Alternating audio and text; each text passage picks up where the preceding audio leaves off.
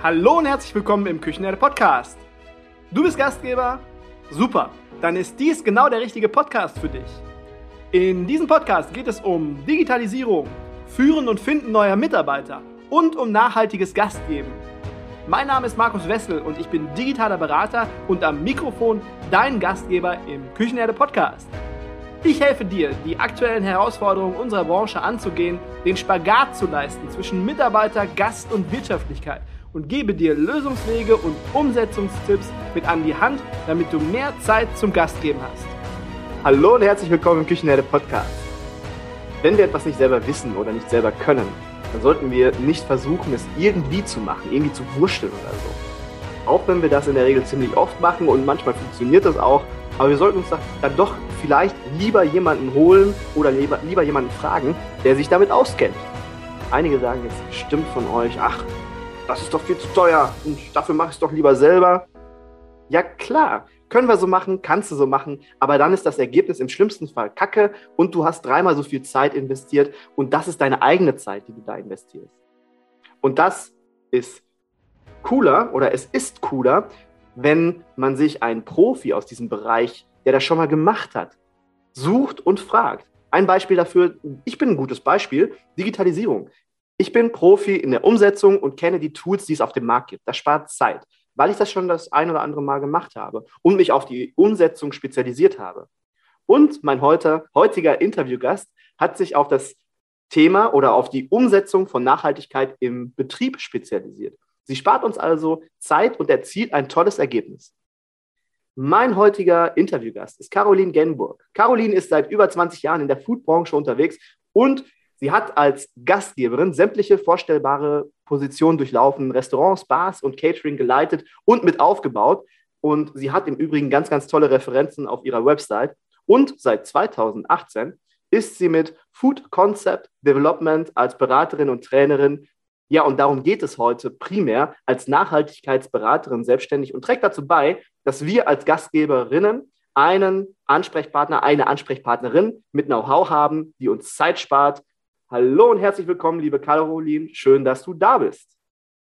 Hallo Markus, vielen Dank für die Einladung und äh, vielen Dank für die tolle Anmoderation. Ich bin Gott sei Dank über das Wort äh, Development. Ich habe es geschafft. Du hast es geschafft, bist nicht drüber gestolpert. Ich bin nicht drüber gestolpert. Es hat ganz gut funktioniert, hörte sich relativ englisch an. Und wir hatten gerade, als wir uns vorher unterhalten, habe ich gesagt, oh du Caroline, ich bin über ein Wort gestolpert. Und immer wenn ich beim Üben über das Wort stolpere, schaffe ich es im Leben nicht, das geradeaus frei rauszusprechen. Und es hat trotzdem funktioniert. Ich freue mich. Also dieser, dieser Podcast kann nur was werden. Das wird auf jeden Fall was. Und ich kann dich beruhigen, du bist nicht der Einzige, der über diesen Namen, also das De Development und über den Namen Food Concept Development äh, stolpert. Ähm, aber ich kann ja mal ganz kurz sagen, wie ich darauf gekommen bin. Ich habe nämlich 2018, als ich mich selbstständig gemacht habe, mit einem äh, tollen Coach zusammengearbeitet. Und wir haben wahnsinnig viel an den Inhalten gearbeitet und ähm, wie man all das, was ich gemacht habe, weil ich habe ja nicht nur Gastronomieerfahrung, ich habe ja auch im Marketing gearbeitet, im Eventbereich, habe ein Catering selber aufgebaut, habe äh, vier Jahre auch in der Erwachsenenbildung gearbeitet, also so ganz ein riesengroßes Potpourri und wie man das so zusammenstrafft, äh, dass man es auf einen Nenner bringt. Und dann hatten wir am Ende drei Bereiche, nämlich den Bereich Food, den Bereich Konzept und den Bereich Beratung. Und dann haben wir gesagt, Food Concept Development, that's it. Macht Sinn, ne? Absolut. Macht Sinn.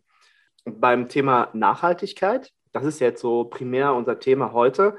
Ähm, wenn du bei einem Gastgeber, Gastgeberin bist, ja, was ist so das Ziel von Nachhaltigkeitsberatung? Und das ist eigentlich eine ganz stumpfe Frage, aber eigentlich doch nicht ganz so stumpf. Ist denn das Ziel eher dass man sagt, hey, ich will das Klima schützen oder hey, ich möchte Einsparungen machen oder ich möchte mich in der Außendarstellung besser positionieren. Was ist so das Ziel der Gastgeberinnen? Ich glaube, da fließen all diese, also die drei Sachen auf jeden Fall zusammen. Ähm, in, den, in vielen Fällen ist es äh, relativ diffus. Also ähm, es gibt diese Vision von, äh, ich möchte vor allen Dingen ein, ein, gutes Restaurant machen oder ich möchte mein, mein Konzept ähm, gut und professionell auf die Beine stellen. Und dann gibt es bei äh, einer zunehmenden Zahl von äh, GastronomInnen das Bestreben, möglichst nachhaltig äh, zu agieren. Und das ist natürlich in den letzten fünf Jahren äh, massiv gewachsen. Äh, das war vor fünf Jahren, war das wirklich ein absolutes Rand- und Nischenthema. Und äh, inzwischen gibt es ja immer mehr, die sich mit dem Thema beschäftigen, die selber versuchen, nachhaltiger zu werden. Und auch das Thema Nachhaltigkeitsberatung im Gastronomie- und Hotelleriebereich ist in den letzten fünf Jahren ja stark gewachsen. Und äh, ich glaube, da gibt es ganz unterschiedliche Zielstellungen. Also kann mir schon vorstellen, dass es auch äh, UnternehmerInnen gibt, die einfach sagen so, boah, ja, Nachhaltigkeit, das kann man sich jetzt gut, also das kommt gut an, ne? äh, machen wir mal was und hängst an die große Glocke. Das ist ja das Greenwashing, äh, was leider äh, immer wieder auch betrieben wird. Ähm, ist natürlich was, wo ich absolut dagegen arbeite und sage, ähm, mache ich nicht mit. So, also da, dafür bin, kann man mich nicht buchen, sagen wir mal so. Wenn man mit mir zusammenarbeitet, muss man es schon ernst meinen und auch wirklich in die Umsetzung äh, gehen wollen und wirklich äh, klimaschützende Resultate erzielen wollen.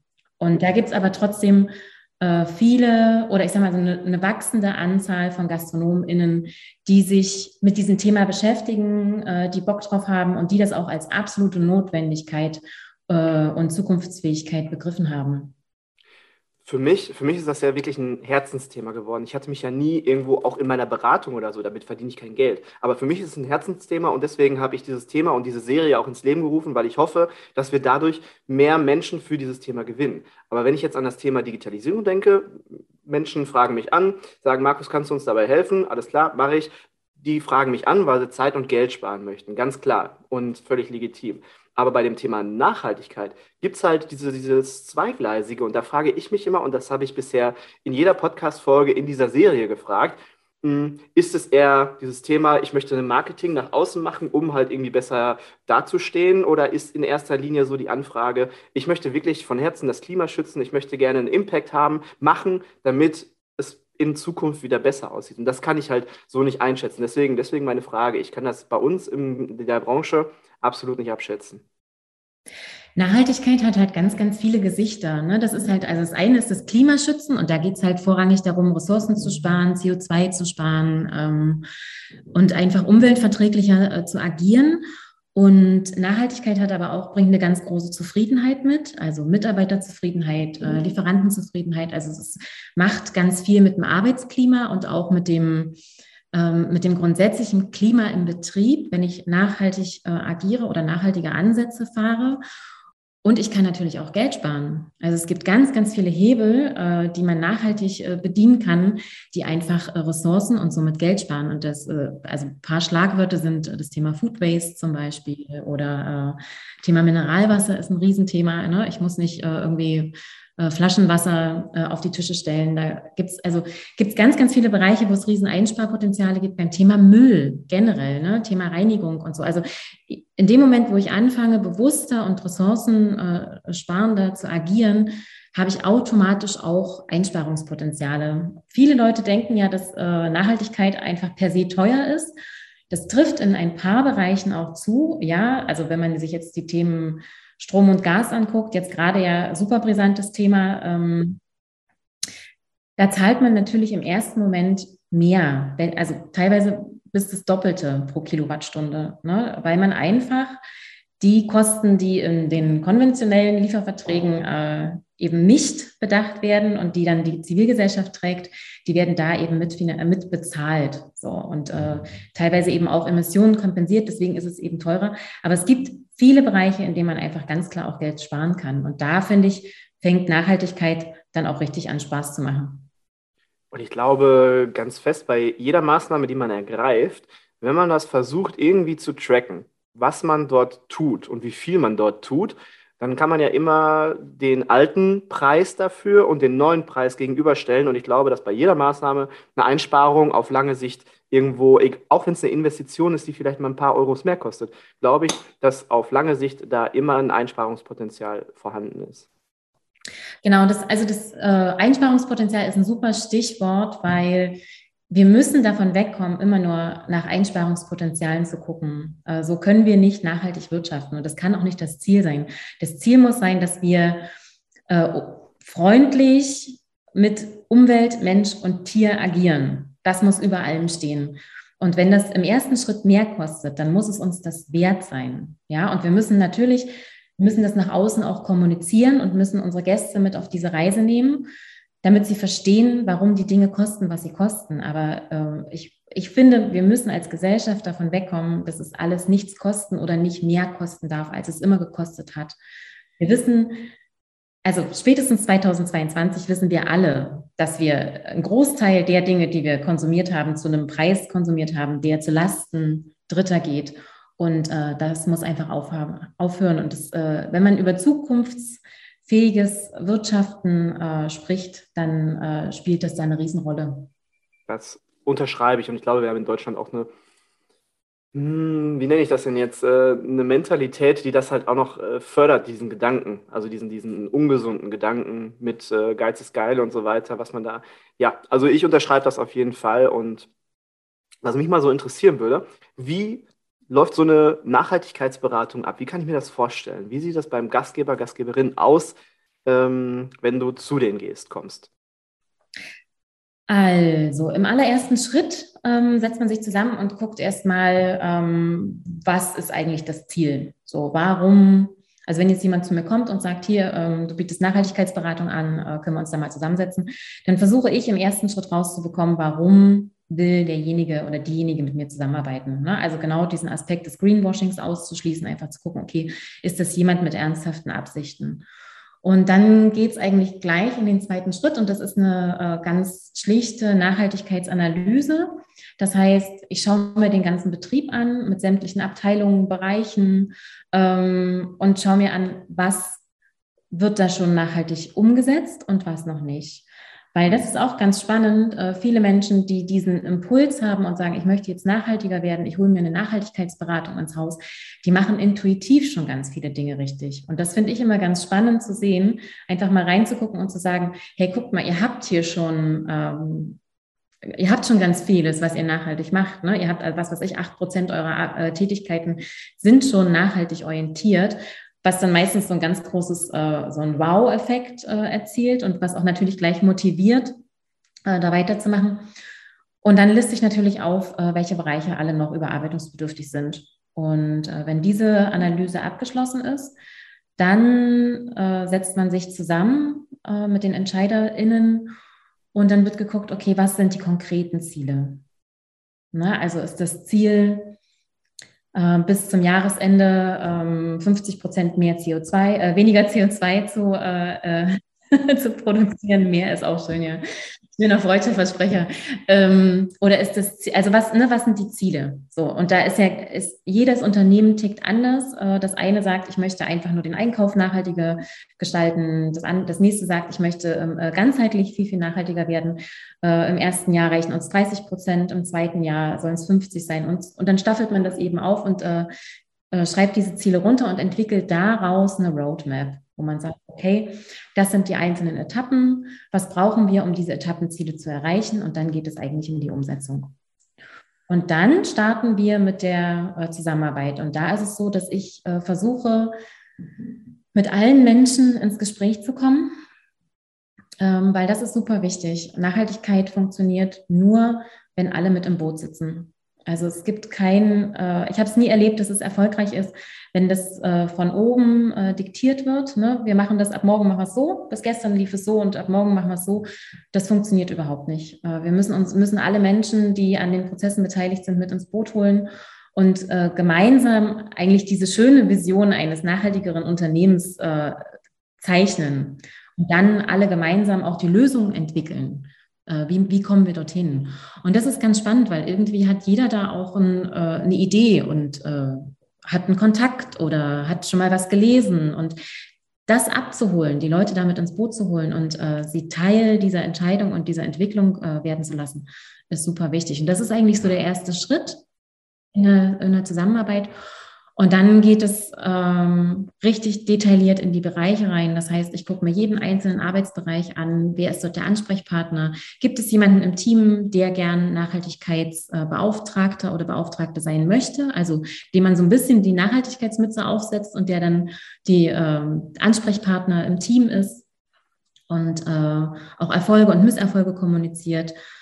Und ja, und dann geht das so Schritt für Schritt für Schritt. Äh, es ist gibt ein paar Sachen, die sind einfach und also da hat man schnell Resultate, ja. Äh, ich sag mal jetzt Gasvertrag wechseln ist jetzt gerade nicht so einfach, aber ist generell äh, eigentlich relativ einfach und man hat äh, sofort einen riesen Hebel in Bewegung gesetzt. Dann gibt es aber eben viele äh, Sachen, die sind super kleinteilig, wenn man da an den Einkauf denkt, Warenlager, ähm, die ganze Beschaffung, gerade bei größeren Restaurants, wo es einfach eine Vielzahl an Produkten äh, und Zuliefern gibt. Das ist schon eine sehr, sehr ähm, intensive und mühselige äh, Kleinarbeit. Aber da kommt man eben in kleinen Schritten vorwärts und auch da kann man sich die großen Brocken rauspicken und die erstmal angehen, sagen, wo haben wir den größten Impact? Ja, wenn ich jetzt in der Woche 25 Kilogramm Butter verbrauche, dann gucke ich mir als erstes mal den Butterberg an und sage, okay, wo können wir hier was weglassen? Ähm, was können wir austauschen, wo können wir vielleicht mit einem guten Öl ersetzen. Und so versucht man die größeren Brocken als erstes anzugehen, dass man eben gleich Erfolgserlebnisse hat. Und die mühseligen Dinge, die werden dann eben im Laufe der Zeit abgearbeitet. Das, was du sagst vorhin, jeden irgendwie abzuholen, das habe ich jetzt vor kurzem ganz, ganz toll erlebt. Ich war ein, zwei Tage im Schindlerhof und habe äh, die Leute, die Menschen dort kennengelernt und da wird wirklich jeder irgendwo abgeholt, jede Idee wird äh, sich äh, angehört, besprochen und berücksichtigt und wird dann später geschaut, ist das eine gute Idee oder vielleicht äh, erstmal was für später. Also das ist eine Sache, die wird dort richtig gelebt, die spürst du auch als Externer und das hat super viel Spaß gemacht und deswegen glaube ich, kommen auch da ganz viele tolle Ideen irgendwo zustande. Da auch zu, immer, immer wieder nachzufragen ne? und einfach die wirklich alle MitarbeiterInnen, und da meine ich wirklich alle, mit ins Boot zu holen. Und einfach mal zu fragen und auch den Raum zu schaffen, das ist halt auch wichtig, weil das, ich weiß nicht, aber Thema Meetingkultur ist ja ähm, in der Gastronomie auch, also es gibt äh, Unternehmen, die das sehr, sehr gut in den Griff bekommen haben und es gibt aber eben wirklich so viele Unternehmen, die überhaupt keine Meeting- äh, oder äh, ich sag mal Gesprächskultur äh, entwickelt haben ne, und keine Meetingroutinen haben. Und das ist natürlich total wichtig, so ein Klima zu schaffen, wo die Leute sich auch austauschen können. Also, dass man nicht immer nur busy, busy jeden Tag aneinander vorbeirennt und zwischen Tür und Angel werden dann irgendwelche Aufgaben verteilt, sondern dass man dafür auch wirklich Zeit einplant, wo man in Ruhe mit den Leuten an den Themen arbeiten kann. Das ist total wichtig.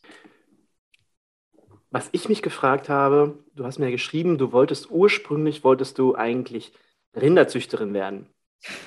ähm, wo, wo, war der, ähm, wo war die Kurve, wo du abgebogen bist und nicht Rinderzüchterin geworden bist?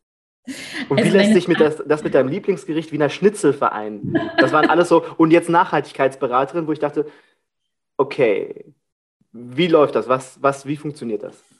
Wie, wie konnte das passieren? Ja, okay, also dein Berufswunsch als Kind war ja deine Frage. Und als Kind ist ja so, also ich meine, man hat ja die absurdesten Wünsche und äh, ich wollte nie das werden, was alle anderen werden wollten, also Lehrerin und Erzieherin und was weiß ich nicht. Und mein Vater hat äh, in der Land wirtschaftlichen Produktionsgenossenschaft, LPG, äh, äh, gearbeitet. Und der hat mir natürlich das wärmstens ans Herz gelegt, so Rinderzucht, das ist die Zukunft. also wenn, ne, wenn, wenn es eine Zukunft gibt, dann äh, musst du Rinderzüchterin werden und hat es wirklich äh, geschafft, mir das erfolgreich einzureden. Und ich wollte dann wirklich, äh, also das war zumindest der Berufswunsch, den ich als Kind am längsten mit mir getragen habe. Dann fand ich natürlich Rinder auch äh, ziemlich niedlich. Ähm, das hat sich dann aber, je älter ich wurde, natürlich äh, äh, immer mehr verflüchtigt. Genau, und das Wiener Schnitzel ist wirklich so ein, äh, ich liebe dieses Gericht, ja. Ich, ich liebe einfach Schnitzel, weil das so eine Kindheitserinnerung ist. Meine Mutter hat ein grandioses Schnitzel gemacht und eigentlich kommt das Wiener Schnitzel da gar nicht ran. Ja, eigentlich ist das äh, Scallopine alla Milanese viel näher ähm, an dem Schnitzel meiner Kindheit dran. Aber ich liebe einfach Schnitzel und wenn es mir nicht gut geht oder wenn ich, wenn ich einen komplizierten Tag hatte oder wenn ich irgendwie, ja, also wenn ich was brauche, was mich so, ähm, was mich wieder erdet, dann hilft mir ein Schnitzel. Und ich weiß, es hat die schlechteste CO2-Bilanz von allen äh, Gerichten. Ja, also es ist aus nachhaltiger Sicht kann man nie, niemandem empfehlen, äh, ein Wiener Schnitzel äh, auf die Karte zu nehmen. Aber es ist wirklich einfach ähm, eine Liebe, die ich sehr mit meiner Kindheit äh, verbinde. Und das ist, glaube ich, jetzt ein ganz guter Zeitpunkt, um dann auch mal zu sagen, dass es bei dem Thema Nachhaltigkeit nicht darum geht, dass man alles zu 100 Prozent perfekt machen muss. Ja, es ist wichtig, dass man das Thema im Kopf hat, dass man bei dem, was man tut, dass man da das Thema Nachhaltigkeit halt auch im Hinterkopf hat. Aber ich esse auch, ich liebe auch Schnitzel. Ich äh, liebe Bratwürstchen und ich würde auch niemals, also ich sage das jetzt und ähm, weiß natürlich nicht, was in fünf Jahren ist. Aber ich würde niemals auf meine Bratwurst verzichten wollen, die ich mir dann mal grille oder. Nee, das könnte ich mir absolut nicht vorstellen, weil dein Wiener Schnitzel ist für mich meine Bratwurst. Und ich mache aber dafür in anderen Bereichen mache ich vieles richtig oder anders oder denke darüber nach. Und das ist, glaube ich, wichtig, dass man nicht mehr versucht, zu 100% perfekt, vollumfänglich, sondern einfach, dass man darauf achtet. Stellt euch einmal vor, ihr könntet euren Abverkauf von zum Beispiel Apfelkuchen und Kaffee mit dem Wetter matchen. Das heißt, ihr wisst ganz genau, wie viele Apfelkuchen ihr für kommenden Mittwoch vorbereiten müsst und wie viel Umsatz ihr an diesem Tag damit machen werdet. Und jetzt stellt euch vor, die Wetterdaten kommen direkt von wetter.com und nicht irgendwoher und ihr könntet das mit all euren Produkten, wirklich, mit euren Gerichten, Getränken, Eis und mit einfach allem so machen. Das wäre nämlich ein hundertprozentiger Forecast. An dieser Stelle möchte ich mich bei meinem heutigen Partner für das Sponsoring bedanken. Meteonomics heißt die Lösung, die ich euch heute gerne einmal kurz vorstellen möchte. Ob zum Beispiel der Biergarten besucht ist oder nicht, hängt ganz klar vom Wetter ab. Ähnlich verhält es sich beim Produktangebot. Manches Essen und Trinken wir lieber bei gutem Wetter, anderes wiederum passt besser zu kaltem und regnerischem Wetter. Unterm Strich also ist das Wetter ein relevanter Einflussfaktor für den Erfolg in unserer Branche. Wie wäre es also, wenn es ein Tool gäbe, das einem genau sagt, pass auf, nächste Woche wird das durchgehend warm mit kaum Regen. Deshalb sind 30% mehr Kunden zu erwarten als letzte Woche. Also berücksichtige das in deiner Personalplanung. Zudem brauchst du noch 50 Liter mehr Bier, 500 Portionen Wurstsalat und 1000 Grillwürste mehr. Und außerdem packen auch gleich noch eine Werbung aller Grillwetter am Wochenende auf deine Website. Wer wäre nicht prädestinierter, so etwas umzusetzen als das Wetterportal wetter.com, das unter der Marke Meteonomics genau ein solches Tool entwickelt hat, mittels dessen man mit Wetterdaten Fehlkalkulationen vermeiden und so die Planung von Ware und Personal optimieren kann. Und dem nicht genug, könnt ihr auch wetterbasierte Promotions damit realisieren. Schaut euch gerne mal auf der Website von Meteonomics unter www.meteonomics.com-de um und oder schreibt einfach den Kollegen oder Kolleginnen unter info at meteonomics.com.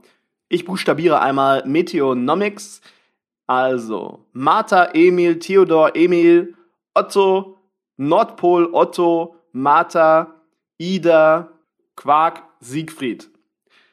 Beide Kontaktmöglichkeiten findet ihr aber auch nochmal in den Show Notes. So, und jetzt geht's weiter mit der Folge.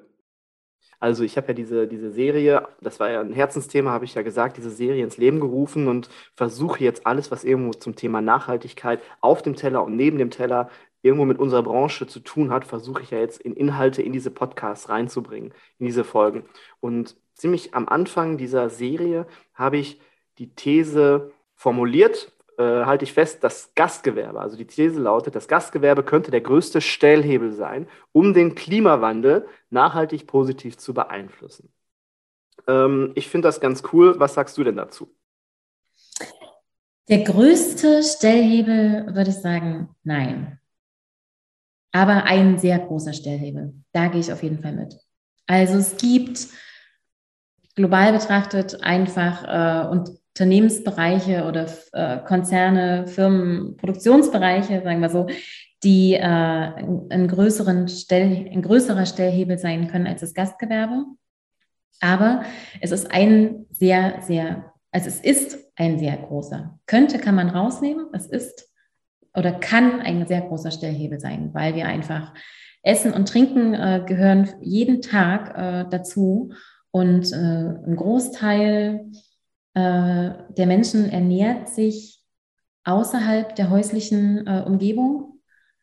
Das fängt ja beim äh, Croissant, was ich mir morgens beim Bäcker hole, fängt es an über einen Lunch oder einen Salat im Office ähm, bis hin zu einem Kaffee und einem Cookie am Nachmittag bis hin zum Dinner am Abend oder vielleicht auch einfach, weil man keinen Bock mehr hat, sich eine Pizza bestellt oder sonst irgendwas. Lieferservices wachsen ja auch wie Pilze aus dem Boden. Insofern ja, ein riesengroßer Stellhebel, aber ich glaube nicht der größte. Und ich, ich werde dich jetzt überzeugen, okay. dass, du, dass du danach sagst, das ist der größte Stellhebel. Ich glaube, wir im Gastgewerbe sind sogar noch ein größerer Stellhebel als Industrieunternehmen, alles, was es so auf der Welt gibt. Und ich sage, ich glaube ganz stark daran, dass es wirklich weltweit so ist. Und zwar, weil wir als Gastgeber, Gastgeberin, vollkommen egal, ob es ein Café ist, ein Restaurant ist, ein Hotel ist, ein Imbiss ist, ein kleiner Bäcker, wo du einfach nur deinen Kaffee holst. Ich glaube, dass wir mehr die Möglichkeit haben oder öfter die Möglichkeit haben, den Endverbraucher, und darum geht es, den Endverbraucher zu erreichen. Unsere Gäste sind ja auch gleichzeitig noch Endverbraucher. Und wenn wir, wir haben in, allein in Deutschland über 10 Milliarden Transaktionen pro Jahr, das heißt 10 Milliarden Mal passiert da irgendein Kontakt, wo etwas gekauft wird oder wo man irgendwo ein Gespräch hat, Kommunikation, vielleicht auch nur einfach einen Kaffee. Und wir können zeigen, wenn wir es richtig machen, wenn wir sagen, wir, wir schauen nach nachhaltigen Verpackungen, wenn wir Delivery machen, nachhaltige Verpackung, die irgendwo ähm, nicht, nicht Plastik und der ganze andere Gedöns, dass wir beim To-Go-Kaffee, dass wir dann Mehrwegverpackungen nehmen zum Beispiel oder wie es beim, beim Lebensmitteleinzelhandel oder beim, beim äh, Einzelhandel an sich angefangen hat, dass man keine Plastiktüten mehr verwendet, sondern dass man seine eigene Tüte mitbringt. Das sind so alles so Kleinigkeiten, die nehmen wir ja auch als Endverbraucher mit. Und wenn wir als Gastgeber, Gastgeber, Gastgeberinnen es zeigen, wie es besser gehen kann oder anders gehen kann, auch beim Kochen oder beim Trinken oder bei allem, was wir irgendwie so haben, dann glaube ich, können wir den Menschen, den Endverbrauchern etwas mitgeben, so dass die Endverbraucher tatsächlich irgendwann anfangen, anders zu konsumieren. Und das ist egal, ob es beim Einkauf ist oder beim, beim Reisen oder, oder, oder. Und deswegen bin ich der Meinung, sind wir die Besten. okay, also auf jeden Fall eine riesengroße Vorbildwirkung. Ja, genau. Ne? Also und, da, und das, da gebe ich dir total recht, das strahlt oder kann in alle Lebensbereiche äh, abstrahlen. Okay. Ähm, ich wollte gerne auch einmal über deinen Blog sprechen, weil ich habe mir da den einen oder anderen Blogbeitrag schon durchgelesen und fand das sehr, sehr schön geschrieben. Ähm, kannst du ein bisschen was erzählen, was du für Themen in deinem Blog bespielst? Sehr, sehr gerne. Ähm, ich habe ja vorhin kurz erwähnt, dass ich äh, zu drei Schwerpunkten äh, berate, also Gründung, Optimierung und Nachhaltigkeit. Und ich versuche, die Blog-Themen dementsprechend auch äh, aufzugliedern. Also Themen äh, zu bearbeiten, die mit dem Thema Gründung äh, zu tun haben, also auch dem Gründertum auf den Grund gehen und äh, dem, dem inneren Antrieb. Dann Themen rund um das Thema Konzeptoptimierung. Das hat ganz, also das kommen ganz viele unterschiedliche äh, Themen äh, zum Tragen. Das eines meiner Lieblingsthemen äh, ist, sind Mitarbeiter- und Meetingroutinen. Wir haben vorhin auch schon drüber gesprochen. Also viele äh, Fragen der Optimierung, wie kann man Prozesse optimieren, wie kann man, ähm, wie kann man Konzepte optimieren. Ähm, letztes Jahr habe ich mit einer Reihe angefangen, Gastro-Hacks, also immer kleine Tipps gibt, wie äh, kann man mit einfachen Mitteln äh, schrittweise optimieren. Genau, und äh, zum Thema Nachhaltigkeit äh, fange ich jetzt auch äh, vermehrt an, Artikel zu schreiben, wo es einfach darum geht, wie kann man mit einfachen Schritten von heute auf morgen nachhaltiger agieren. Das sind so die Hauptthemen. Und dann habe ich ja noch ähm, Hiring Berlin als Plattform gegründet, äh, letztes Jahr im Frühjahr. Ja, genau vor einem Jahr, im April letzten Jahres, als äh, der Restart Gastro so richtig losging und äh, überhaupt kein Personal zu finden war und äh, der, die Telefone heiß liefen und alle so, wow, wir brauchen Personal, kannst du hm. helfen? Und ich hm. dachte so, äh, nein, ich habe auch kein Personal, wo soll ich es hernehmen? Ja. Und dann dachte ich so, oh Gott, ey, irgendwas muss man ja tun und wie kann man helfen? Und habe eben diesen, äh, diesen, diese Plattform ins Leben gerufen und erstmal angefangen, äh, einfach äh, Job-Ads zu reposten. Und inzwischen ist es eine ziemlich umfangreiche Plattform ge geworden. Wir teilen auf Facebook und Instagram und äh, ich versuche es auch gerade auf LinkedIn ähm, zu etablieren und ähm, habe eigene Anzeigenformate entwickelt und auch dazu Blogartikel geschrieben. Also wie, wie optimiert man Anzeigen? Was muss in einer guten Stellenanzeige drin sein? Äh, wie findest du Personal, was zu dir passt? Und ähnliches. Das äh, mit Hiring Berlin, das hatte ich auch gesehen. Äh, was da auch ganz cool ist, und da kann jeder mal schauen, ähm, wir haben das hier auch in den Show Notes verlinkt. Sonst einfach bei Instagram oder Facebook hiring.berlin.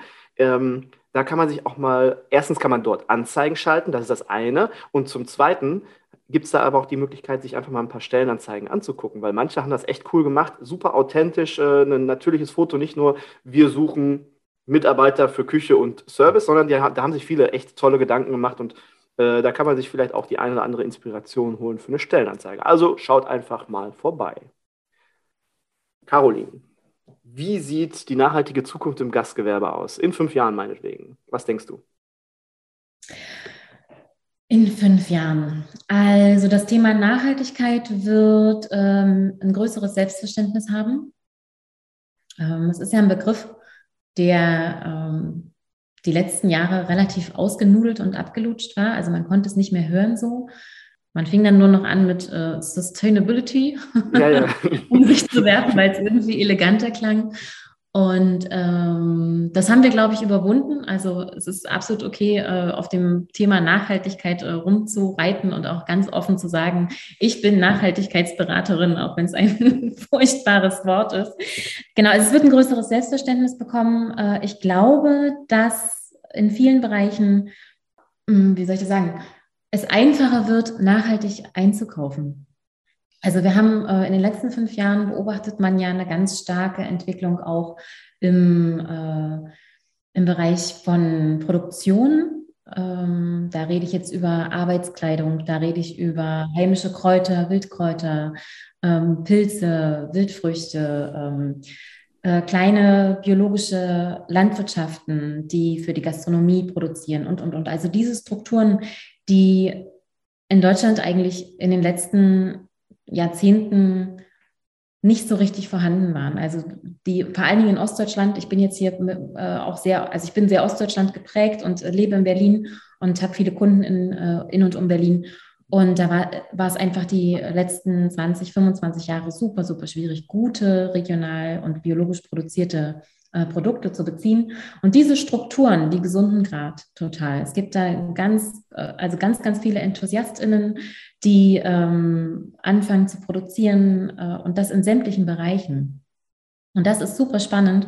Und da entwickelt sich ein ganz schönes Netzwerk. Ähm, Gibt es ja inzwischen auch Verbände und Vereine, die das unterstützen. Die Gemeinschaft ist zum Beispiel ein tolles Beispiel dafür, ne? die einfach Produktion und, äh, und äh, Gastgebertum zusammenholen und und das wird immer mehr wachsen. Und es wird, ich finde immer Trends sind ein schönes Beispiel für solche Entwicklungen. Ich finde echt, Nachhaltigkeit ist ein Trend. Und zwar im absolut positiven Sinne. Und Trends wandern ja aus den Metropolen äh, über die äh, über die Großstädte, über die Kleinstädte in den ländlichen Raum. Und genauso wird es, äh, wird es in den nächsten Jahren passieren. Also wir haben jetzt in den größeren Städten in Deutschland äh, wird Nach Nachhaltigkeit immer mehr zum Selbstverständnis. Das wird sich in die ländlichen Regionen hineintragen und ähm, in fünf bis, ich sag mal, fünf bis zehn Jahren äh, werden wir mit ganz anderen Augen auf das Thema Nachhaltigkeit und Gastronomie gucken. Und viele, viele Dinge werden auch von Kundenseite eingefordert werden. Ne? Also die nachwachsenden Generationen setzen ganz andere Sachen voraus. Äh, ob das jetzt äh, alkoholfreie Speisenbegleitungen sind, ob das äh, vegane Angebote sind, ob das glutenfreie Angebote sind, ob das, äh, was weiß ich, also da kann man ja in jeden Bereich reingucken. Das ist ja so vielfältig und da sind die Ansprüche der jüngeren Generationen viel, viel höher und viel diverser auch. Ne? Und darauf muss sich die Gastronomie einstellen, wenn sie zukunftsfähig sein will. Da hatten wir auch in dieser Serie eine tolle Podcast-Folge veröffentlicht. Das war mit Andreas Koch von äh, Blue Contact und da haben wir auch über das Thema Infrastruktur gesprochen und ähm, Lieferwege, dass dann auch die, die kleineren Produzenten, die nachhaltig produzieren, dass die dann halt auch diese Infrastruktur haben, um dann halt zu dem ja, Endkonsumenten oder zu dem, zu dem Einkäufer zu kommen. Ähm, das war ganz spannend zu hören und zu sehen, was Andreas damals alles so auf die Beine gestellt hat. Also wer Interesse hat, hört da auf jeden Fall nochmal rein in das Interview mit Andreas Koch. Das hat sehr, sehr viel Spaß gemacht und das Thema Infrastruktur, ja klar, wir müssen es einfach einfordern und dann wird es, dann wird es ja irgendwann so zur Verfügung gestellt und dann merkt die Industrie, ähm, Produzenten merken, alles klar, das ist die Anforderung, das sind die Bedürfnisse, hm, stellen wir uns darauf ein. So machen wir es jetzt. Hättest du denn in fünf Jahren oder in zehn Jahren noch eine Zukunft als Rinderzüchterin? Was, was, was werden wir zukünftig auf der Speisekarte so finden? Was denkst du? Ich denke ja. Also äh, regionales Rind äh, hat eine absolute Berechtigung und, äh, und vor allen Dingen ja auch nachhaltig produziertes Rindfleisch hat eine, hat eine Riesenberechtigung. Und es wird immer Restaurants geben, wo das fester Bestandteil der Karte ist. Und das ist auch absolut in Ordnung. Ich finde, Vielfalt muss halt gegeben sein. Und auch ein, äh, ich sag mal, ähm, ein Bistro, was eben äh, bisher 80 oder sagen wir 85 Prozent fleischlastige Gerichte auf der Karte hatte, muss sich öffnen und äh, vegane und vegetarische Angebote auf die Karte nehmen, die absolut Spaß machen. Aber das Rind kann, wenn es aus guter Produktion kommt, ruhig fester Bestandteil bleiben. Insofern ja, ich äh, hätte eine Zukunft. ich, ich, werde sie nicht haben, aber obwohl das eigentlich äh, ziemlich verlockend ist. Ich finde ja Rinder wirklich, äh, also ich mag Tiere sehr, sehr gern und äh, mein Sohn macht gerade ein Praktikum auf einem Bauernhof und die haben auch Rinder und da war gleich wieder so, so eine Liebe da. Jetzt dürfen wir gar nicht den Bogen zum Wiener Schnitzel. Weil das passt für mich eigentlich nicht so richtig zusammen. Aber ähm, ja, vielleicht, äh, im, äh, wer weiß, was in zehn Jahren ist, vielleicht äh, raus aufs Land und rein in die Rinderzucht. Wie du vorhin schon gesagt hast, ist, ähm, man wird ja auch oft geleitet, es äh, kommen Themen zu ein und dann verändert sich irgendwas und das, ich glaube, das kann man nie so richtig absehen, planen. Man kann sich zwar einen Plan machen und diesen Plan versuchen umzusetzen, aber was so im Leben alles so passiert, das kann man nie absehen. Vielleicht werde ich ja irgendwann doch nochmal Pilot. Das weiß ich auch noch nicht. Das war mein, mein Kindheitswunsch, dass ich Pilot werde. Hat dann irgendwann nicht funktioniert, aber vielleicht mal schauen. Ach, so ein, so ein Segelflugschein oder sowas, dann ist man ja auch Pilot, oder? Eben, eben. Ja. Hm. Kannst du uns vielleicht, vielleicht aus deinem Blog oder vielleicht so aus deiner ähm, aus deinem Know-how, aus deinem Portfolio, kannst du uns vielleicht so ein, zwei Tipps oder Hacks mitteilen, die wir vielleicht ähm, bei uns im Betrieb umsetzen zum Thema Nachhaltigkeit, dass wir vielleicht morgen oder übermorgen schon direkt ins Doing gehen können? Also ein bis zwei Tipps. Der erste Tipp ist, äh, sich einfach mal angucken, wie welche Prozesse laufen und äh, anschauen, was was läuft da, also was, was fällt da schon unter den Bereich nachhaltig und äh, was eben nicht. Und dann da ganz konkret ein Ziel setzen. Einfach sagen, was ist ein schönes Beispiel? Äh, Salat, also Food Waste ist immer ein super Beispiel, an dem man Nachhaltigkeit spielen kann. Ne? Und ähm, einfach mal auf die Teller gucken. Äh, jeder Teller, der vom Gast zurückkommt, was bleibt auf dem Teller liegen? Äh, das vielleicht einfach über den Tag mal analysieren, vielleicht auch einfach mal Fotos machen und draufschauen. Und wenn es die Salatgarnitur ist, die auf 80 Prozent der Tellern zurückgeht, dann einfach mal drüber nachdenken, muss die Salatgarnitur sein. Einfach mal äh, Thema Reinigung ist ein äh, super äh, Hebel. Äh, einfach mal die Reinigungsmittel durchgucken und äh, mal schauen, was kann man da durch biologisch abbaubare Reinigungsmittel ersetzen. Also was kann man, äh, wie kann man auch ökologischer reinigen im Betrieb? Ne? Weil gerade in der Gastronomie spielt ja Reinigung ein Riesenthema. Mit was für Arbeitskleidung ist mein Team ausgestattet? Ja, sind das hochwertige, langlebige Materialien? Äh, oder ist das eben was, was äh, günstig ähm, bei einem bekannten Hersteller äh, gekauft wurde und alle drei Monate ausgetauscht wird? Also sich wirklich die, die ganzen kleinen Bereiche mal anschauen und, und dann für sich entscheiden, ähm, was ist mir wichtig, was ist mir nicht so wichtig, eine Prioritätenliste machen und dann einfach in die Umsetzung gehen. Und wenn einem das zu mühselig ist oder man sagt, ja, man hat Bock auf Nachhaltigkeit, aber man weiß nicht so richtig, wo man anfangen äh, soll oder man hat einfach schlicht keine Zeit dafür. Ja, Zeit ist ja in der Gastronomie auch ein Riesenfaktor. Dann einfach Nachhaltigkeitsberater anrufen. oh, warte mal, ich, ich, ich kenne da, kenn da einen. Du hast auch ein ganz tolles Angebot. Das habe ich, hab ich tatsächlich heute erst entdeckt. Äh, super einfach, in ein, zwei Klicks kann man, hat man die Möglichkeit, ähm, bei dir einfach mal zu schauen, was für Möglichkeiten haben wir denn der Zusammenarbeit? Ob wir jetzt so, so ein äh, 1 zu 1, ähm, so eine 1 zu 1 Gastroberatung machen, ob wir ein ähm, Gruppentraining, Businessplan, also du hast verschiedene Angebote, vielleicht erzählst du es besser selber, also bevor ich jetzt irgendeinen Quatsch erzähle. nee, du, das war schon alles äh, sehr, sehr, äh, sehr, sehr richtig. Genau, also auf der Website äh, gibt es eigentlich zu jedem Angebot immer die Möglichkeit, einen 30-Minuten-Slot kostenfrei mit mir zu buchen und dann kann man einfach mal schauen, passt es zusammen, was hat man für ein, was hat man für ein Problem, was hat man für, für eine Fragestellung und vor allen Dingen ganz wichtig, bin ich auch die Richtige dafür. Ja, weil ich ähm, weiß vieles, aber ich weiß lange nicht alles. Und äh, da muss man auch sagen, ähm, da wir gründen gerade ein Netzwerk äh, nachhaltige Gastronomieberatung. Das mache ich zusammen mit der Stefanie Bjarnason von äh, Uyumi Coaching aus München. Liebe Grüße. liebe Grüße, liebe Steffi, wenn du das hier hörst. Und äh, wir haben halt genau das gesagt. Ne? Also es gibt so viele Menschen, die sich mit dem Thema Nachhaltigkeit in der Gastronomie auseinandersetzen und jeder arbeitet so vor sich hin. Und äh, wir sind nicht in der Lage, uns alle Themen zu erarbeiten und in allen Themen Experten zu sein. Und deswegen haben wir beschlossen, wir schließen uns zusammen und gründen ein Netzwerk und laden alle Menschen, die in der Gastronomie unterwegs sind, ob das beratend ist, ob das äh, im operativen Bereich ist und die sich zu Nachhaltigkeitsfragen spezialisiert haben, laden wir ein, Teil dieses Netzwerks zu sein. Mit Steffi war ich vor kurzem noch Kaffee trinken. Die hat mich hier in Köln besucht und dann waren wir zusammen Kaffee trinken. Und wir haben auch eine Kleinigkeit gegessen. Also es war ein sehr, sehr schöner, schöner äh, Mittag, den wir, oder eine sehr schöne Mittagspause, die wir da hatten. Genau, also super, äh, super, super nett finde ich auch. Nein, und einfach da nach einem Profi zu suchen, der einem äh, im richtigen Bereich unterstützen kann. Da schließt sich jetzt, da schließt sich jetzt wieder der Kreis zur Anmoderation, wo ich gesagt habe, okay, wir brauchen, wir können es vielleicht machen, aber das Ergebnis ist lange nicht so cool, wahrscheinlich, und wir haben dreimal so viel Zeit gebraucht. Genau, total richtig. Also das ist auch ein Tipp, den ich äh, jedem nur mitgeben kann, äh, wenn ich wenn es einen Bereich gibt, in dem ich keine Ahnung habe, dann kann ich mich reinarbeiten. Ich kann mir aber auch einen Profi holen, der das der mir die richtigen Impulse gibt, der mir die richtigen Türen öffnet, damit mir diese Arbeit in Zukunft leichter fällt. Ich spare am Ende ganz viel Ressourcen und vor allen Dingen ganz viel Geld. Ja, weil unsere eigene Arbeitsleistung müssen wir ja auch in den Topf werfen. Also auch der, der Unternehmer, die Unternehmerin muss die eigene Arbeitsleistung in den Topf werfen. Und, äh, und wir können nicht alle Fragen selber beantworten.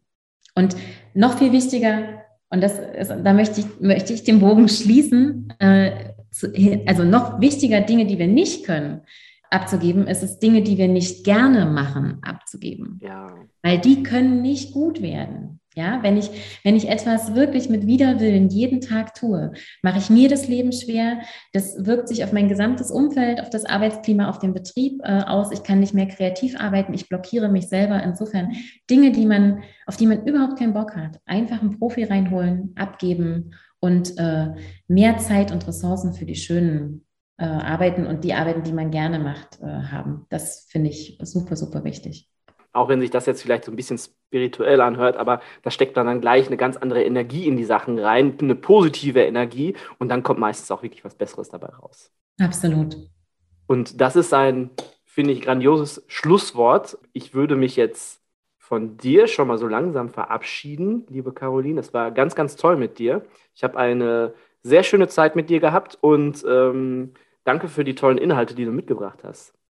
Sehr, sehr gern. Vielen Dank für die Einladung. Mir hat es auch sehr viel Spaß gemacht. Ich könnte noch ewig so weiter quatschen. es ist ein unerschöpfliches Thema. Wir drücken gleich einfach aufs rote Knöpfchen, dann quatschen wir gleich noch ein bisschen, wenn wir die Aufnahme beendet haben. Ihr wisst Bescheid, Caroline ist mein Gast im Küchenherde Podcast und mein Gast darf im Küchenherde Podcast im Küchenherde Podcast, jetzt habe ich Küchenherde Podcast ein bisschen zu oft gesagt, aber ist nicht schlimm. Ist ja fast vorbei. Nein, ihr wisst Bescheid, Caroline hat das letzte Wort. Ich verabschiede mich schon mal von euch. Danke, dass ihr zugehört habt und ich würde mich freuen über eine gute Bewertung. Ich würde mich freuen, wenn ihr nächste Woche wieder mit dabei seid und ja, Caroline, du bist mein Gast im Küchenherde Podcast. Vielen lieben Dank für deine Zeit und du hast das letzte Wort. Vielen Dank für dieses letzte Wort. Jetzt bin ich weg von dem, was ich eigentlich sagen wollte. ähm, genau, weil eigentlich wollte ich äh, sagen, also ganz wichtig, wenn ihr, äh, wenn ihr in die Umsetzung gehen wollt und das Know-how nicht habt, holt euch einen Profi äh, an Bord. Äh, egal in welchem, in welchem Bereich. Egal, ob das Buchhaltung ist, ob das äh, ähm, Müllmanagement ist, ob das das Thema Nachhaltigkeit ist, ob das das Thema äh, Social Media ist ähm, gebt es einfach an Profis ab oder guckt im Team, ob ihr jemanden habt, der in diesen Themen fit ist und den ihr da an eure Seite stellen könnt. Ne? Also immer erstmal in-house gucken, welche Kompetenzen sind da. Oft sind Kompetenzen vorhanden, von denen wir gar nichts ahnen. Deswegen Meeting-Routinen mit den Leuten ins Gespräch kommen, äh, Themen auf den Tisch packen, alle beteiligen und äh, gucken, was ist im Team vorhanden. Und wenn ich äh, bestimmte Themen innerhalb des Teams und des Unternehmens nicht abdecken kann, dann Profis ins Boot holen.